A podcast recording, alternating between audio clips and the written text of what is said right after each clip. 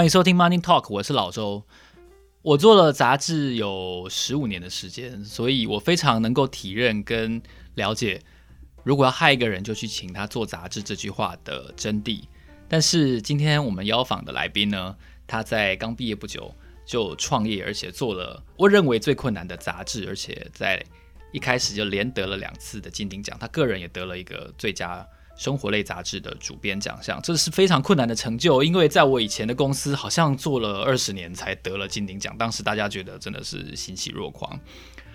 所以要怎么样在这个很难的创业环境中，大家都说现在创业很难，但是好像其实没那么难。让我们来听听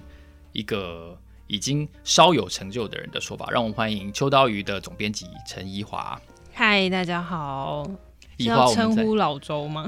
可以，老我老周，我觉得老周可以，因为我们年纪也没有差那么多。没有没有没有没有，就是对，让我们继续用艺名来往来就可以。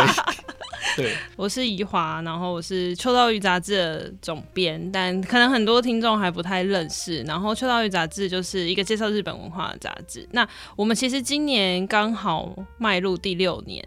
然后。跟刚刚介绍的那个资历听起来，我觉得有点汗颜嘛。因为其实我们都开玩笑说，金鼎奖在在颁奖的时候，我们有说，就是诶，是不是为了要鼓励？杂志这个生态可以继续下去，所以颁给我们这么年轻的团队，只是为了一个振奋人心，然后希望大家对于杂志不要失望的感觉。我们那时候是开玩笑这么讲，因为我自己以前也是受过很多杂志的熏陶，才会让我觉得杂志是一件有趣的事情。所以，嗯、刚刚的介绍其实我有点害羞啦，就是承蒙不起。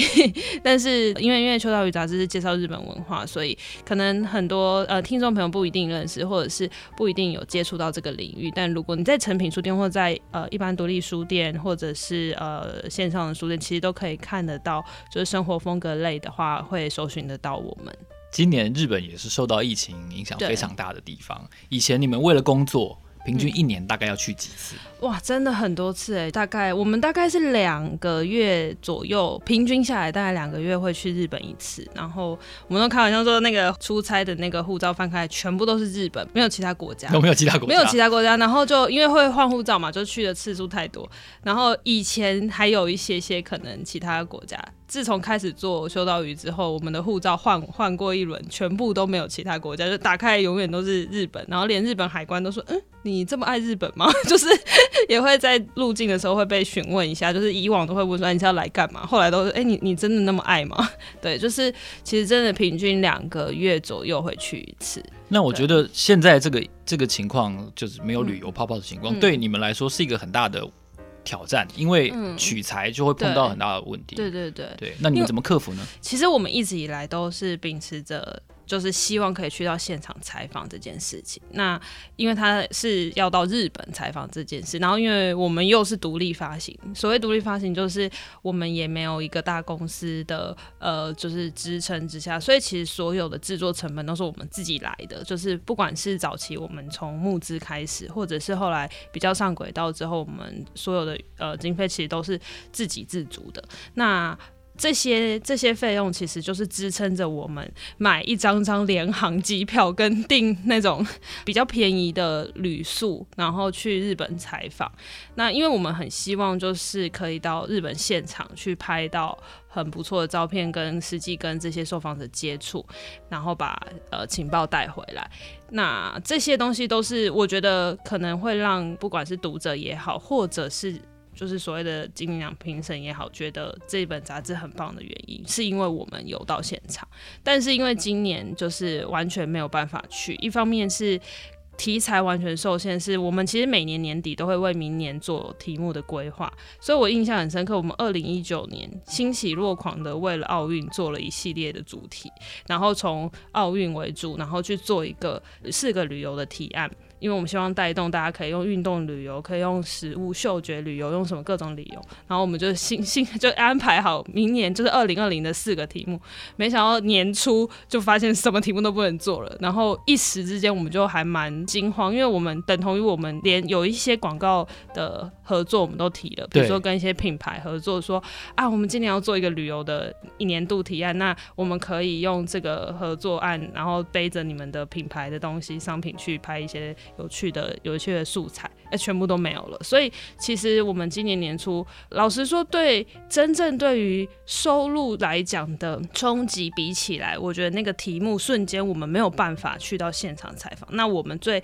一开始定义的自己的。报道内容的价值就就会获得一个很大的考验，所以我们其实从今年的，因为我们是季刊嘛，春夏秋冬四季，所以其实今年年初出了一刊之后，我们后面的题目，我们就是用紧急应变的方式，我们去重新去在今年为台日关系做一个定义，就开始重新去塑造，去找到说，那在出不了国的时候，大家还会关心什么？因为我想我们最新一刊是介绍。呃，线上体验。那线上体验的概念就是，你已经出不了国，你去不了日本，那你到底还需要知道日本的什么？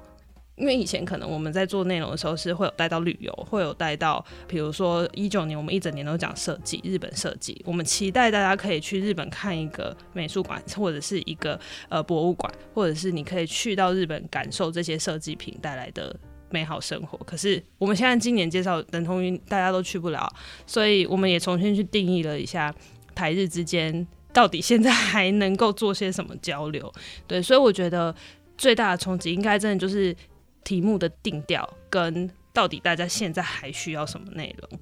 作为一个日本旅游的爱好者，我必须要念一段在九月号的总编辑的序。这边写到说，秋刀鱼编辑部整整一年都未踏上日本的年份，伙伴们开始出现思念、浑身不对劲的症状。从最初的旅游渴望，逐渐转为对日常的妄想。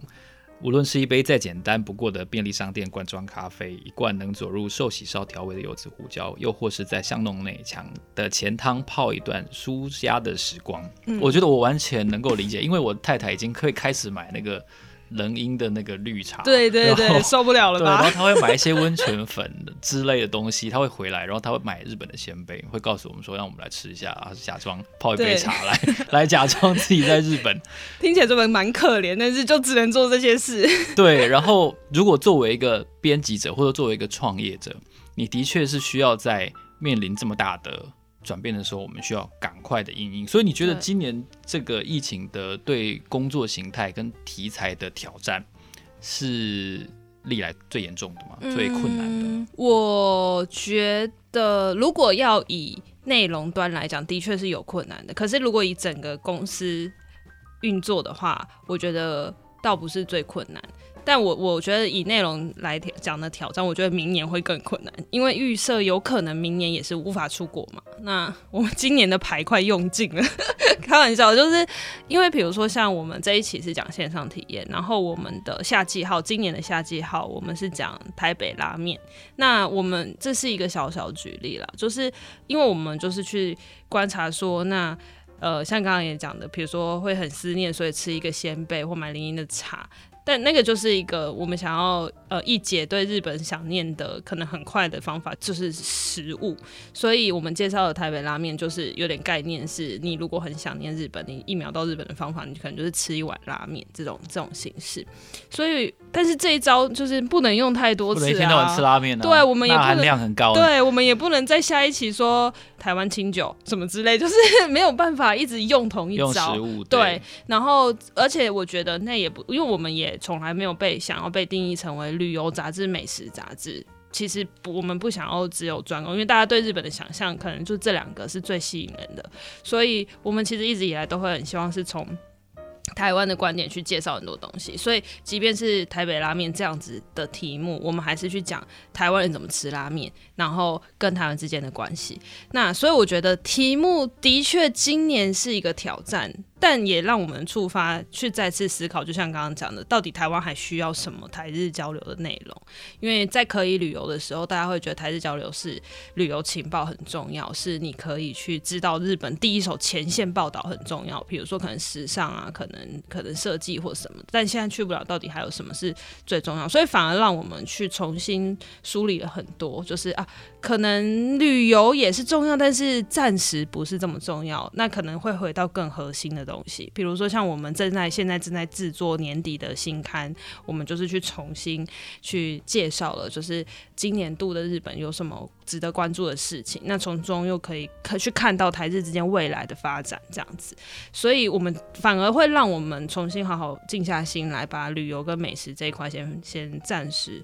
作为放下了的题目，然后我们去看还有什么值得关注。但如果真的说到呃，就是公司的挑战跟危机的话，我觉得应该还是比较资金周转的部分吧。对啊，对我们来讲，就是毕竟我们也不是呃科班出身的，然后我们也不是有一笔什么就是天上掉下来的预算，或者是也没有一个有钱爸爸，所以没有这些背景的情况之下。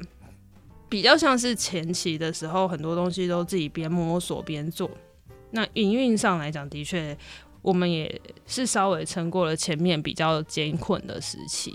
对。然后呃，也很庆幸，就是团队的大家有有有稍微坚持一下下，在曾经最在想要不要收的时候，大家坚持下来，对啊。那那个那个，什么时候你们想要不要收？因为就是啊，讲直白就是就是发不出钱啊，印刷厂在抠说，哎、欸，那个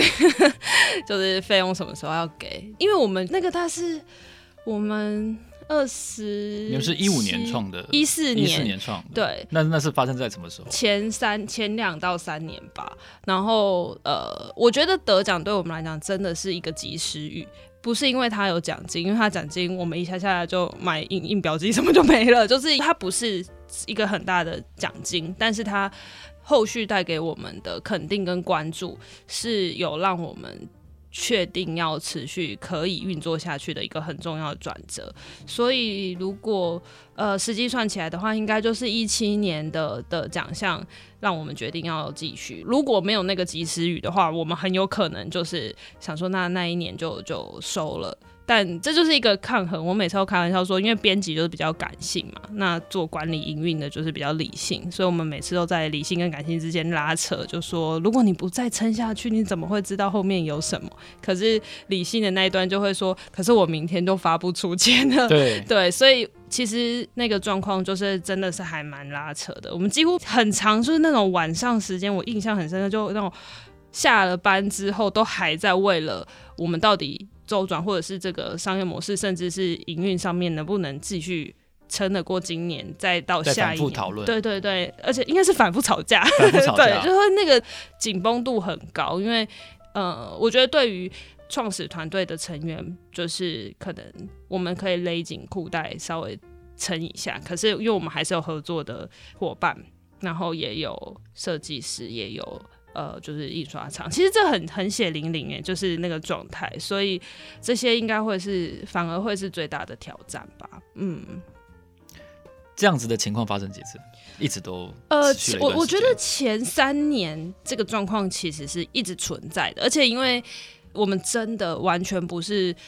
为了创业而创业，我们是为了 哦，这样讲有点恶心，但是我们是为了做杂志而去创这个公司。然后我们到现在都还不觉得我们自己啊，我们自己是一个拥有公司的人。我们比较像是我们拥有一个想做的杂志，那只是为了要让这个杂志可以独立发行、跟上市、跟就是它可以正常运作，所以我们才才成立了公司。所以在这个情况之下，我们其实都不是。管理人才，我们也不是营运公司有，甚至完全没有背景，完全没有了解，所以这个情况其实真正对前三年来讲是很摸索期，就是我们同时一一部分摸索做杂志，一部分摸索怎么怎么营运公司。虽然那时候的团队成员可能四到五个人，然后到今年就是有到八个人左右。以对于真的，因为像呃，我的身边也有很多很有为的年轻朋友们，他们也有在创业，他们可能已经规模到十几二十人，甚至更多。我觉得对相较之下，做杂志的规模这样子算是比较小小而巧的规模，对。但是对我们来讲，就是这已经是一个很大的挑战了，所以几乎是前三年都是处于这个状态。但我现在会想一想，如果我在二十五岁的时候没有做这件事情的话，我是三十岁要来做这件事情，可能会却步很多。因为二十五岁我没有什么好值得失去的，就是我也没有一个已经很稳定的工作，或者是我也没有一个很稳定的收入，所以反而因为这个情况之下，我我们完全没有任何的筹码，但也没有什么好失去的。但如果说现在我其实还蛮常，就是跟就是伙伴聊到说，如果假设我现在是三十岁，有一点点工作基础，但是也没有到什么很很亮眼的成就，但会不会就是因为这个情况之下，我反而放不掉？然后不愿意去做这件事情，也很有可能。那的确真的是还好，在比较什么都不懂的时候，刚刚开头讲到那个害一个人就去办杂志，我们每次都开这个玩笑。我们已经开始在做了，我们都已经出刊了，已经创刊了，才听到这句话，有点太晚了。但是真的，真的，对，我是那时候才听到，就是想说，哎。我们怎么没早一点听到？对啊，但是嗯，我我觉得这个过程是还好，这些都是未知的情况之下，就是的确还好，那个时候有有放手冲一把这样子。以前有一句话说：“今天的业绩就是明天的业障。”这个感觉就非常像，因为你今天做的很好了，你就会觉得说，我如果要改变的话，我会付出很高的机会成本。嗯、对，然后我很好奇一件事情，因为我们这两年在观察全世界的。金钱的文化，嗯嗯嗯，我们就看到哦，日本的年轻人是不太花钱的。我们我们用草食系来形容这个现象。那很多年轻人就是不生育，然后他也不投资，所以他觉得退休是很远的事情，然后都不存钱。种种的收敛的这种心态哦，好像是普遍的现象。你觉得你有这种这样的心态吗？你在你在观察，或者说你身边这辈年轻人的时候，他们是这样子的想法吗？我觉得。我觉得有诶、欸，就是先不论大家对工作的企图心，但我觉得的确就是，即便我身边有很多可能他的事业上或他的工作上，或他对他自己的人生规划是稳稳的在走，但是他对于就是这个世界的想象，他可能不一定投下很乐观的一票，或者是说他不一定觉得，哦、呃，我今天要走就是呃很很稳定的一个家庭，或很稳定的一个生活。就叫做成功，可能他更享受自己，或者是更享受呃自己要做的事情，说不定那才是他想要的。所以其实我觉得，的确，嗯、草食男这件事情，我觉得是完全是反映就是这一个世代的年轻人可能正在面临的事，然后呃被动的被去选择要作为一个草食的概念。对，因为其实我觉得这一个想法。跟要不要做一件创业的事情，或者要不要做一件自己想做的事情，还是有一点就是相违背的。因为创业是比较大胆的，对，要跳出来，对。可是他不一定会愿意在成为一个创业的角色，因为现在要做自己想做的事情太容易了。你可能每天发一期就好啦，而且很有可能它的效果还比创业好。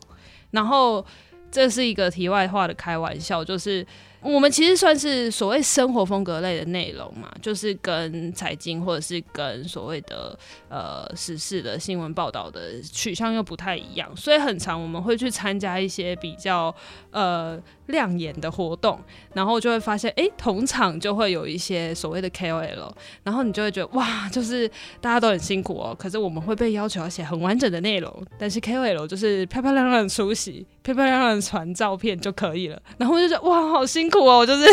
为什么就是同样的一个场合，但是状态完全不一样。所以我的意思是说，其实某一个程度是潮湿，但是某一个程度也是因为现在所有东西都是太方便，可以让你呃，如果你有中，你就可能一炮而红。那你一炮而红的方式，你不一定要一个很刻苦、很辛苦的去做一个创业的动作，你就有可能被受到关注，可能是像刚讲的 Instagram 或者是。可能做一个 podcast 节目，或者是 YouTube，就是我觉得门槛稍微高一点点，但是也很很有可能你开始的时候，你根本不知道你会不会受到观众欢迎。可是这个时代就是这样，就是你以为会受到欢迎的内容，诶，通常不一定表现得很好。你觉得这个应该还好，就意外的反应很好。所以我觉得可能这个时代大家都互相在了解每个人在想什么，可是。嗯，我觉得那就是一个机缘跟机运吧，对啊，所以可能被动的也迫使了大家变得比较草食，对啊。我在问这个草食文化的原因是你作为一个刚满三十岁的，嗯，仍仍然很年轻的总编辑，嗯，你要怎么样去管理这些其实年纪比你稍微小一点，或者说跟你相仿的同才们，嗯、你作为一个管理者，嗯嗯，对，我我觉得这一题。这一题我可能不是标准答案，如果大家 就是没有关系，这这里不是哈佛商业评论，我说我们是一个我所谓的。标准答案是，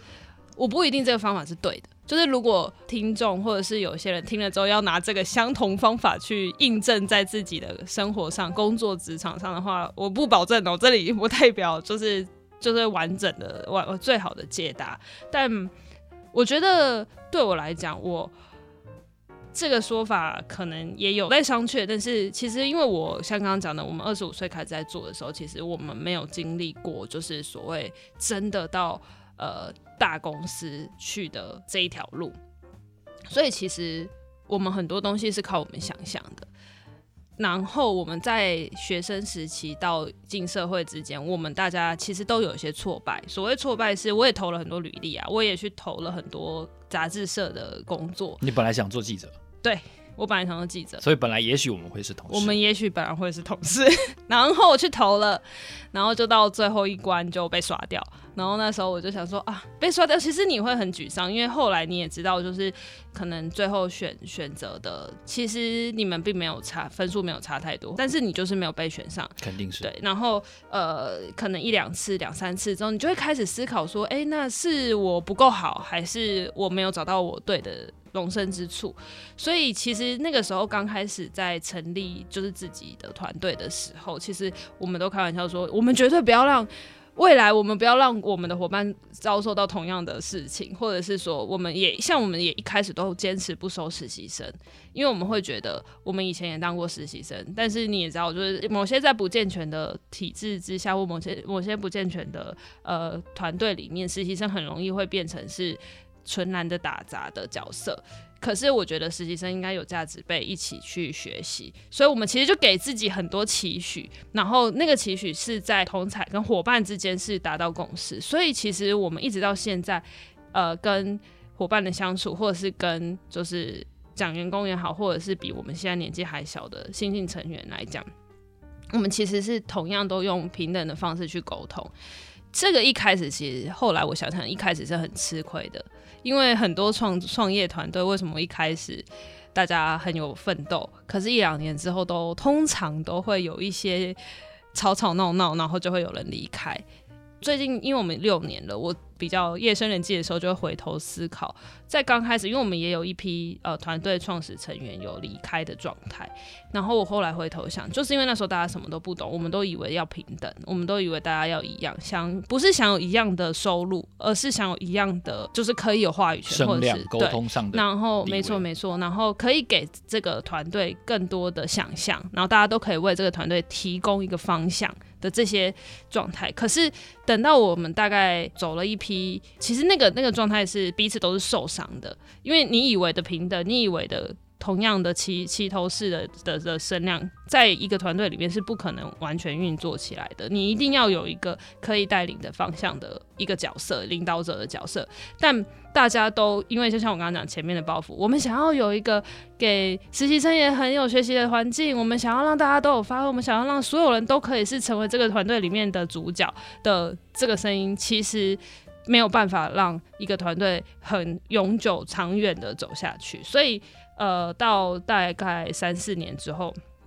我就会开始想说，还是必须要有一个讲失败、实败的，我们必须去面对这件事情。我们还是必须要有管理阶级的出现，我们还是必须要有呃所谓的责任上面的，就是。最终决定的这样子的角色，所以到现在来讲，我们其实到第五年、第六年才开始学会这件事情。所以为什么刚刚讲说这不是最标准答案，是因为前面我们已经走了三四年的冤枉路了。可是没有这些东西的话，其实是没有办法帮助我们现在去理解。但我现在还是比较秉持着这种开放式的角度。我觉得对现在来讲，呃，可能回扣到刚刚讲草食系，或者是现在这个世代，我觉得大家的确。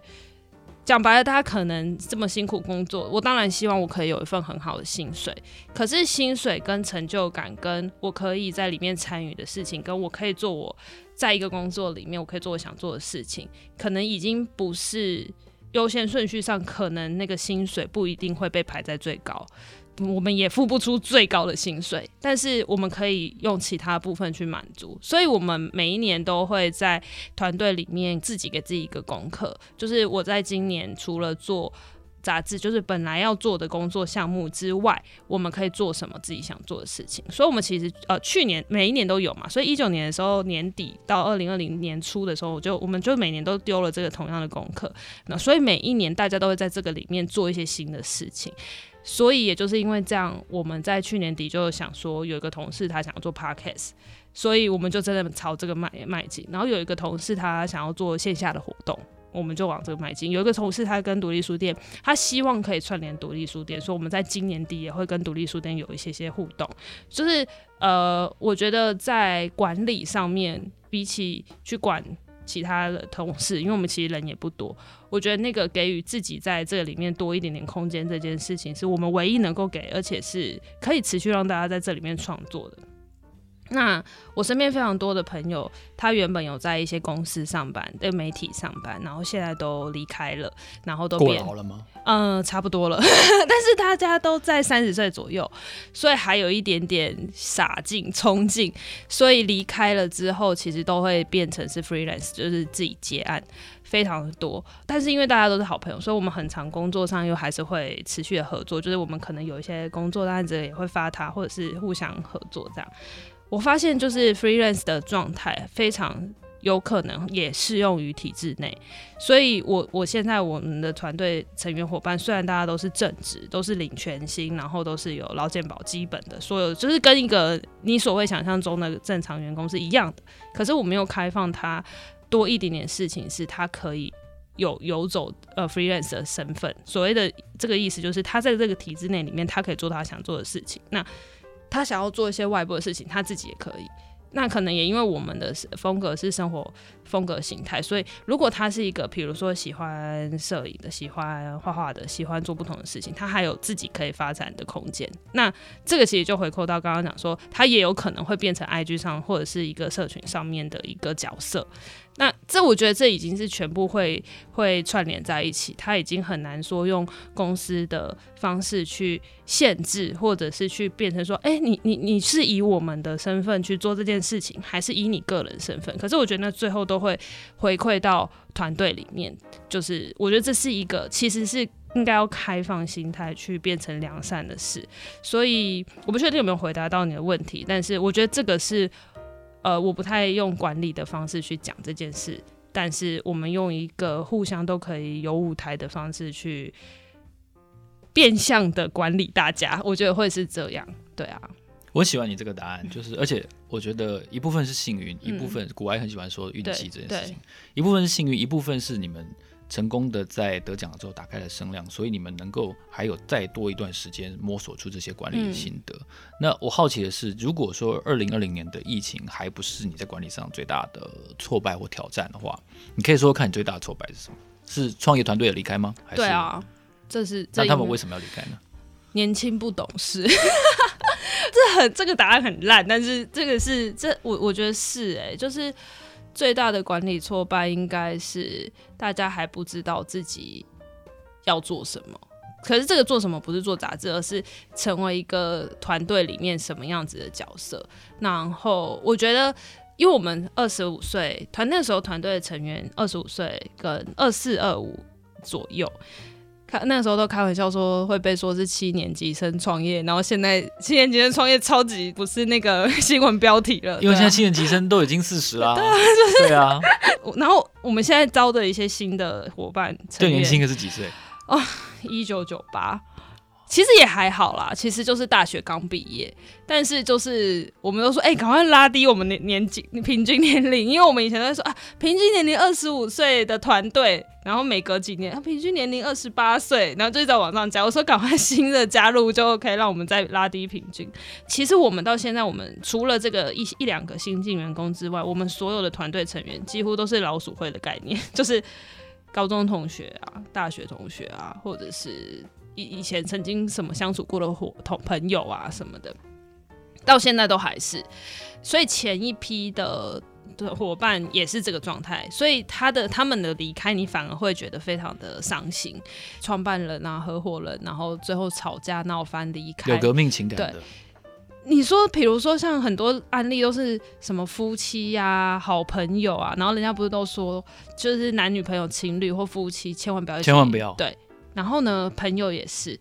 哇，这些又是我们开始做之后才听到的，所以是不是事前功课就是害一个人的杂志，我们也是做了才知道，不要跟朋友一起合伙，也是做了才知道。但的确啦，就是我们也没有还来不及有过多的金钱上的纠葛，因为也没钱，所以只有负债的纠葛，但是有理念的纠葛。对，因为不知道怎么样子说出自己的理念，跟不知道怎么让这个理念变成是大家共有的一个目标。所以的确在前几年就有这样子的离开，我我自己都开玩笑说，超级像是要跟前男友再见面的感觉。就是如果现在再碰头，有会会有这种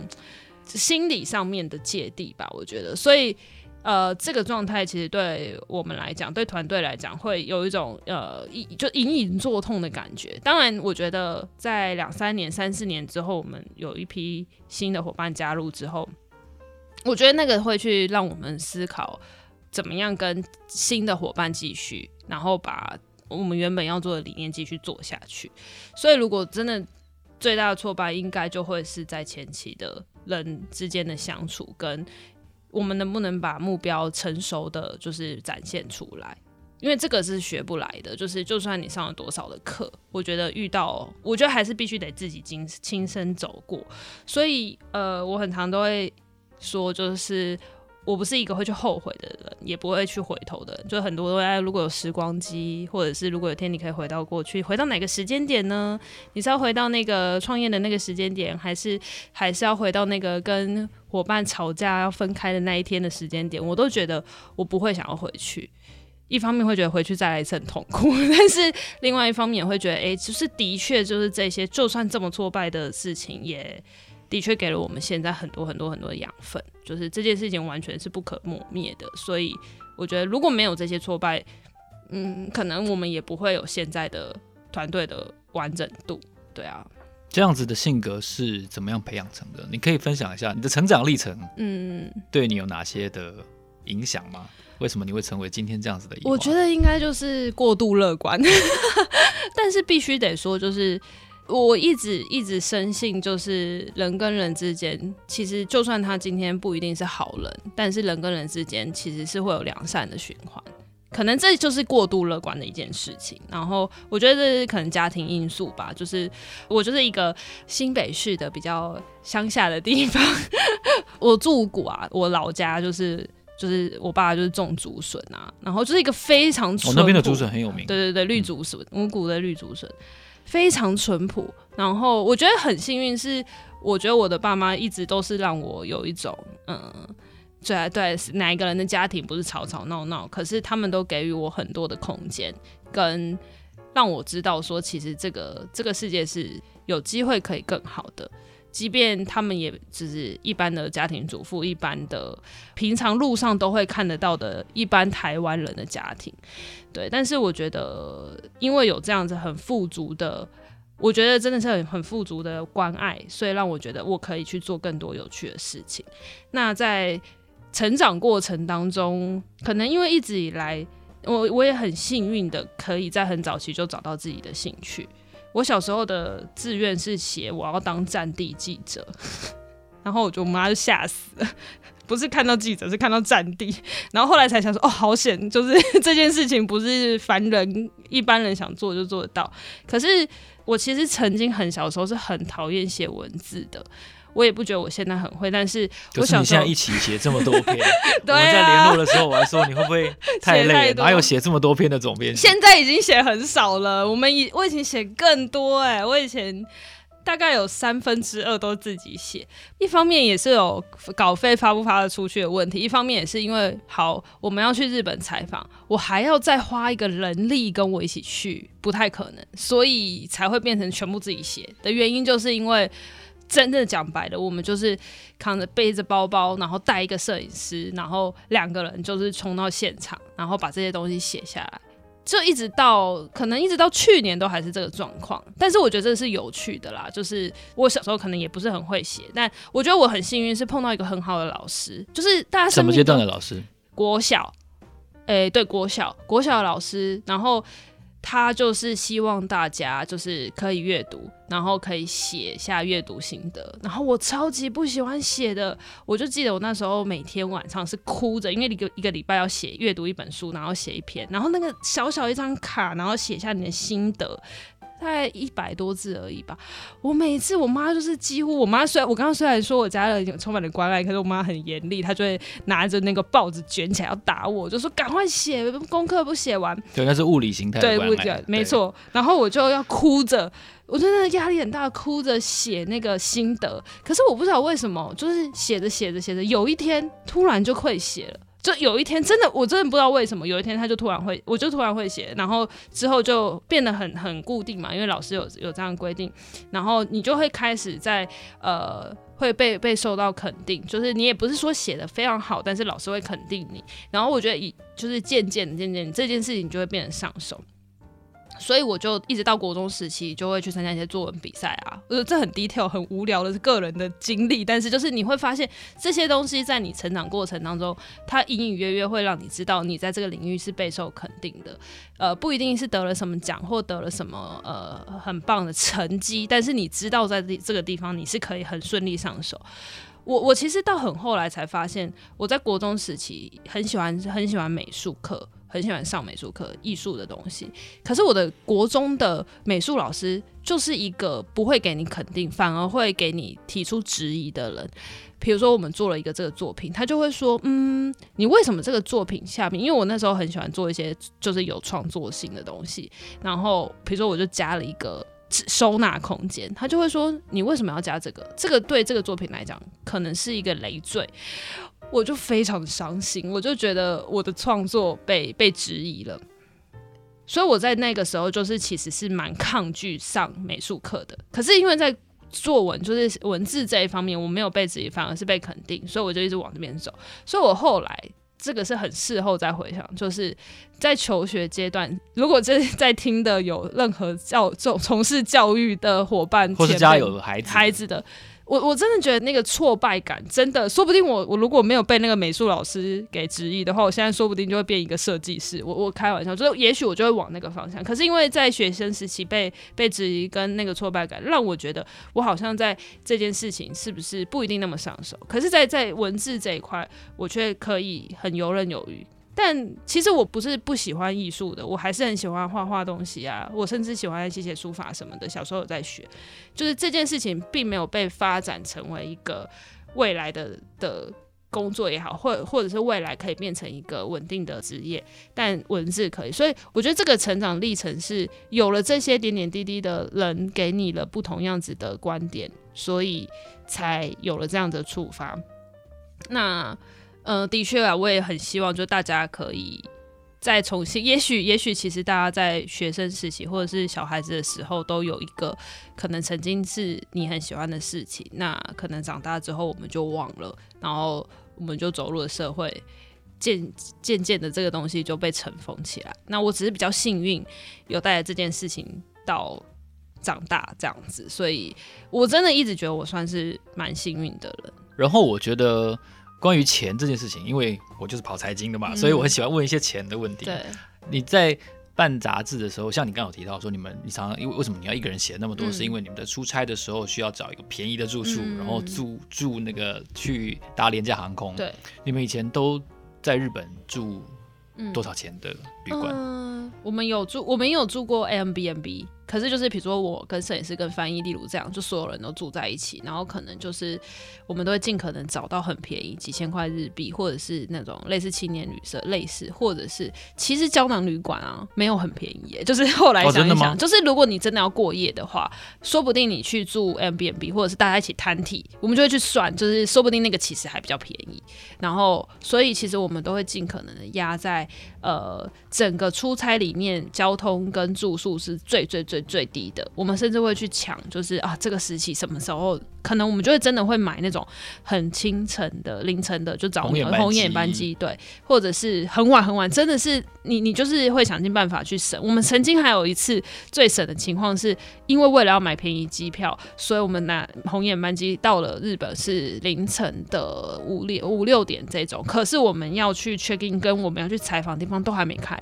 所以我们就索性第一晚我们就设定在那个网咖，我们就住在网咖，然后我们真的就是。就超像那个电车男的那个，超像对啊，就我们就三个女生，因为那时候是摄影家，反正我们所有人就躲在窝在那个呃网咖里面，然后就过一晚这样，然后隔天再去住宿的地方，再再开始算那个住宿费，所以就是想尽各种方法可以能省则省，然后降低制作成本这样子。现在。你们已经损益两平，而且赚钱了，嗯、你还是以这种减法的思维在控制营运吗？嗯、还是说你慢慢的开始变成加法的思维，嗯、就是多花一些钱，嗯、但是可以得到更好的效益的那种？嗯、我觉得比较幸运的事情是我们现在直接转换了一个想法，是我们都会尽可能的去找合作，尽可能的去找案子，让我们可以游刃有余。呃，这算不算加法？就是比如说像我们去年一一整年度。做了一些呃跟设计有关的题目，很顺利的是我们在不同的阶段都有不同的合作单位。比如说我们去年有跟 Good Design，就是日本设计的奖项合作，我们就趁着那一期，就是他就帮我们出了机票住宿，我们就顺道去做了其他的内容。所以我觉得现在呃还是的确损益打平，但是。出差的成本真的在对台湾的媒体来讲，就制作成本真的很高，所以我们会想尽办法，比如说我们接到日本观光地方观光局的案子，我们就会把这样子的一个去日地方采访的的行程再多加几天，那我们就可以做好一点点的的飞机，或者是住好一点点的饭店，然后我们就去，比如说东京，就额外做一些内容上的采访。但我觉得这个对于很多媒体来讲，可能是很基本的事情，可是我们必须有前面花了很多力气，才有机会到这几年可以谈到这样很很很不错的案子，然后让我们可以更游刃的去安排我们的采访行程。那又或者是说，我们会跟一些航空公司合作，然后。变相的，就是他们以往可能已经没有在纸本上一些广告了，但是可能会用其他的方式。我觉得这几年做广编的方法也改变了，所以我们也不是很生硬的去介绍呃这个班级如何如何，他们会很需要呃生活风格的内容去补足他们这个这条线上面可能。啊，以往他们没有没有的一些报道方式，那就有很有可能变成我们的，就是让我们机票可以做好一点点的时段，或者是说我们就有多一点预算可以去买机票这样子。所以现在的确对我们来讲，这个算是我们用呃还是很额外的方式去成为我们增加法的这一块，那就是去找更多的合作厂商跟合很多合作合作单位这样子。嗯，日本的议题有这么多，就是。嗯四四十几个都道府县，那你们怎么去选择题材？就是在假设现在又可以恢复旅游了，嗯、那我们要怎么去选择你要编的题材？嗯、跟你觉得这个题目会不会中？嗯，这件事情，我们还是维持在一个很从自己出发的状态。就是我我我有点发现，就是如果当我们一直去观察市场的焦点的话，其实那个题目有的时候不一定会中。反而是从我们自己很自身的喜好出发的话，很有可能就会中。呃，日本有四十七个都道府县，我们其实地方观光形态，我我们就很直白讲，地方观光我们很少是自己自主出发，那个都是很多是观光厅的邀请，或者是观光相关的单位来邀请我们，我们才有机会去到没有便利商店的小乡镇，或者是那是在哪里？呃，我们有到那个北陆地区。然后我们也有到呃，比如说有一些艺术季的地方，可是它是完全没有没有办法你用公车可以到达的。但这些就是有邀请观光邀请，让我们可以去到。所以我们都开玩笑说，我们去东京跟京都的次数，说不定比很多人都很还少。但是我们都会去到一些，比如说东北啊，或者是北陆啊、九九州啊，或者是各个其他的其他地方，冈山啊，就是一些很小的小乡镇。那这些地方其实是刚刚讲到是会有一些观光合作，所以我们才可以去。但很多人也是因为这样才会觉得我们的价值会跟其他可能会有自主企划，我要去介绍北海道，我要去介绍京都，我要去介绍大阪，是有截然不同的内容。那这是一个，然后第二个，刚刚讲到会不会中这件事情，就是我们蛮有点小任性，是大家都会做的题目，我们就不会做。比如说像刚刚讲到东京奥运，我们本来要做的东京奥运就不是大家想象说我们去介绍很多选手，介绍很多赛事。我们的想法是我们想要介绍一个空想的奥运，就是在不同领域他们要办奥运会怎么样？比如说动漫的人来办奥运会变成什么样子，或者是说呃喜欢铁道的铁道仔来办奥运会怎么样？可能是沿着铁道跑马拉松之类，就是。我们因为我们深知，呃，在同样在做日本内容的媒体非常的多，甚至是主流媒体，它也会报道日本的消息。那我们必须要怎么做出差异性？这个就会是我们重不重的关键。越是大家关注的题目，我们就越希望用不同的手法去呈现。那如果我们自己自身都没有感到兴趣的话，其实是很难打中读者的。呃，我也必须说，邱道宇是一个比较小众的媒体，我们也不可能永远都不可能变成非常主流的的一群受众群。可是这群小众的媒体，他们是还蛮坚定会去支持他们想要看的内容。所以，呃，我举一个例子是。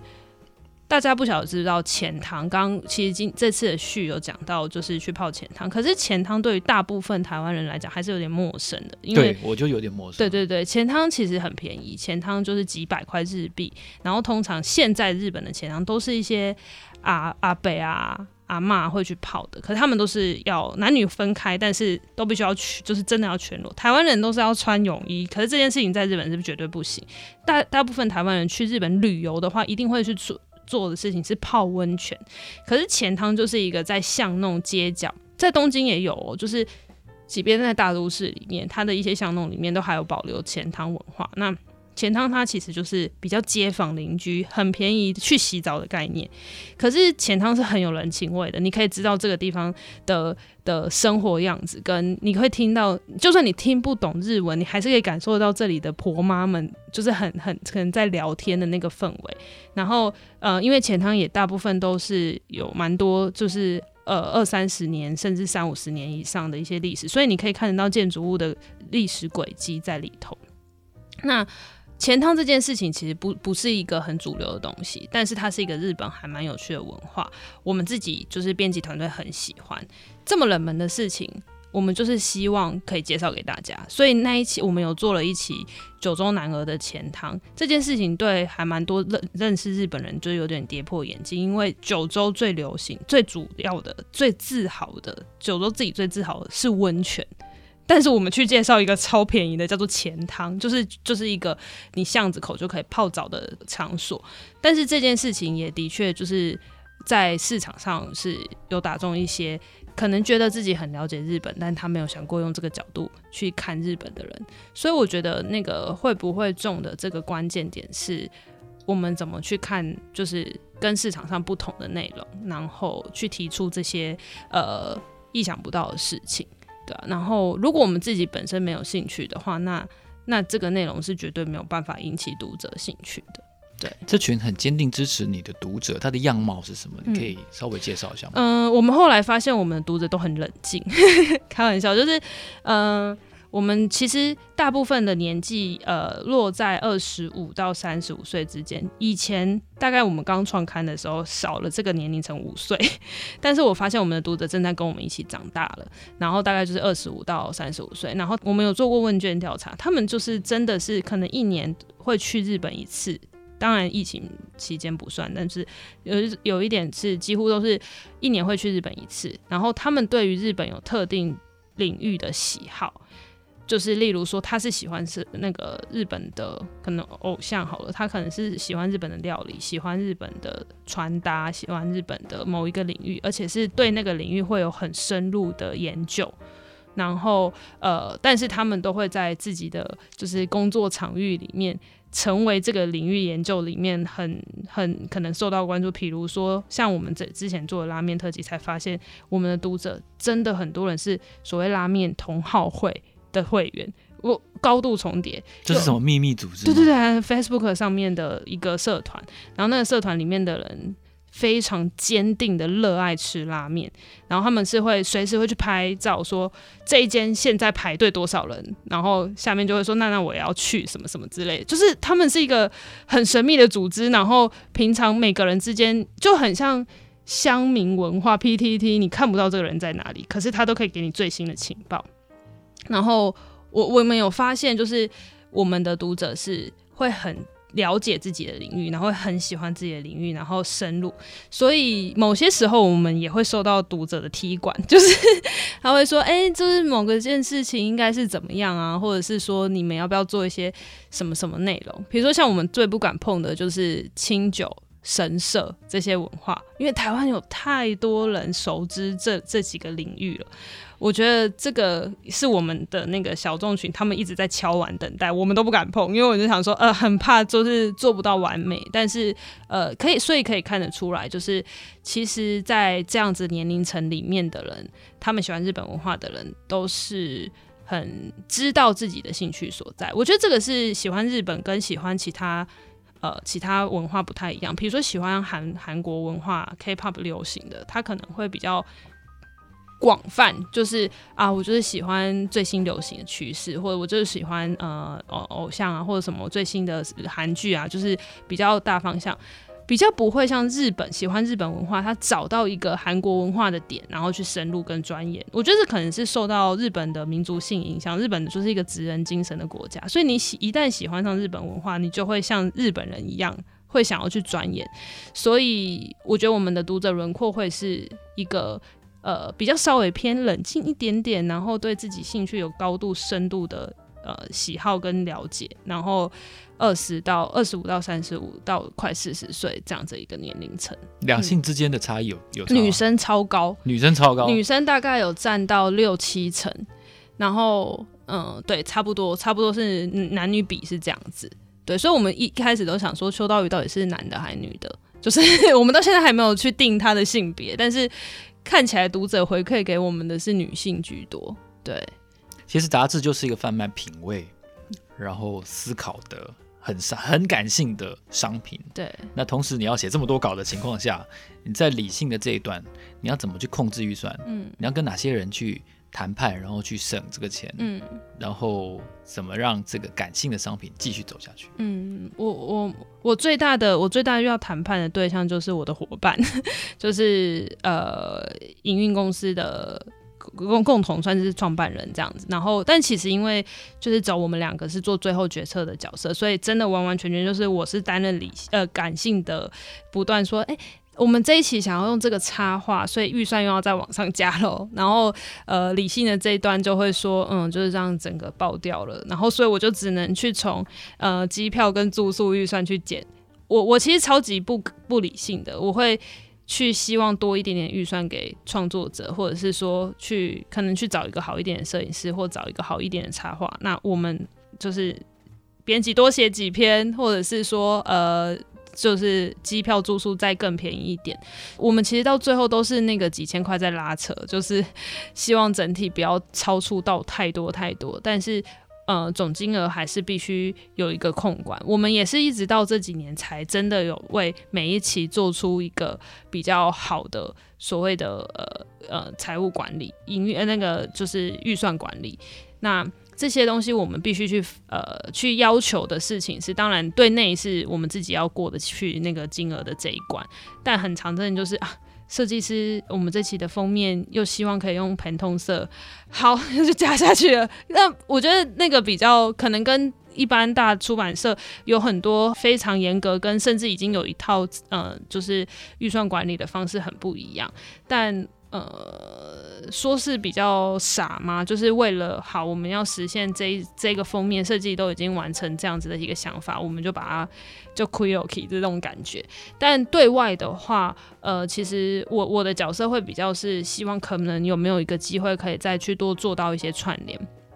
比如说像刚刚讲的，如果尽可能的我会去谈一些合作。或者是说谈一些有趣的。呃，其实广编在这个年代已经不会是，就大家可以理解，可而且可以用一种其他方式去接受。那很幸运的事情是，我们都有在跟一些日系的品牌。那其实日系的品牌他们都有一个很好的 sense，就是会知道说，我今天要贩卖这个商品，我不会很直白的要你一定要讲出这个商品的绝对的好。他也他很希望可以去营造的是生活风格的概念。所以我们幸运的事情是谈到的一些呃。呃，就是广告的合作都可能是用比较呃气化的形式，比如说我们有做过呃眼镜的广告，但我们用日本日杂会怎么样子去搭配这件事情来介绍眼镜，又或者是我们在介绍呃啤酒的时候，其实我们是用料理的方式去介绍日本文化怎么喝啤酒，或日本文化怎么吃呃配。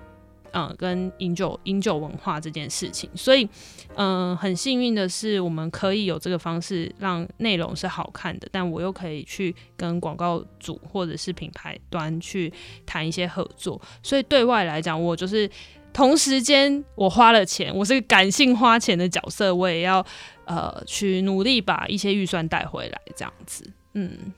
从最初。可以说是非常傻的，然后真的是误打误撞的创业，然后一直到得了非常重要的奖项，然后取得了全台湾的声量，慢慢的秋刀鱼做出了自己的信心，我觉得信心比路线还重要，所以慢慢的我们看到今天的秋刀鱼，在我看来其实是一个风格已经更成熟的杂志了。那未来我们也希望宜华跟他的团队能够端出更不一样的，至少在疫情恢复之后，可以更不一样的。报道跟作品，这里是 Money Talk。如果你喜欢我们的节目的话呢，请到 Apple Podcast 上面给我按五颗星，然后告诉我你听了这集之后，你对宜华还有对老周有什么新的想法跟看法。下一集我们会提出更不一样的创业类的人选。这个月我们希望给你各种创业路上重要的心得跟观念。那今天非常谢谢宜华来到我们节目，谢谢谢谢大家，我们下一集见，谢谢，拜拜，拜拜。